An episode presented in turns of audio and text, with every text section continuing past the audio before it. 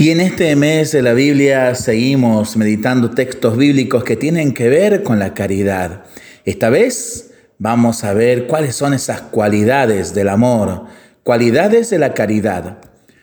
La caridad es paciente, es benigna, no es envidiosa, no es jactanciosa, no se hincha, no es descortés, no es interesada, no se irrita, no piensa mal, no se alegra de la injusticia, se complace de la verdad.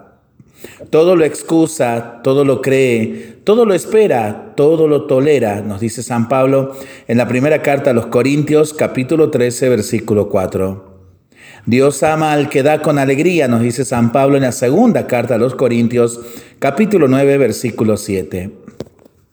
Uno de los ejercicios de la caridad es la corrección fraterna. ¿Y qué nos dicen las Sagradas Escrituras?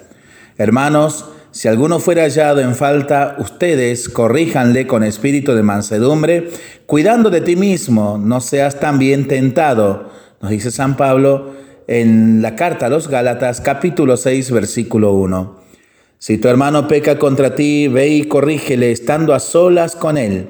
Si te escucha, habrás ganado a tu hermano, nos dice Jesús en el Evangelio según San Mateo capítulo 18 versículo 15. Si alguno no obedeciere lo que ordenamos, no lo miren como enemigo, sino corríjanle como hermano. Nos dice la segunda carta a los tesalonicenses, capítulo 3, versículos del 14 al 15. Maravillosos textos para seguir meditándolo y pensándolo en familia y entre amigos, ¿no?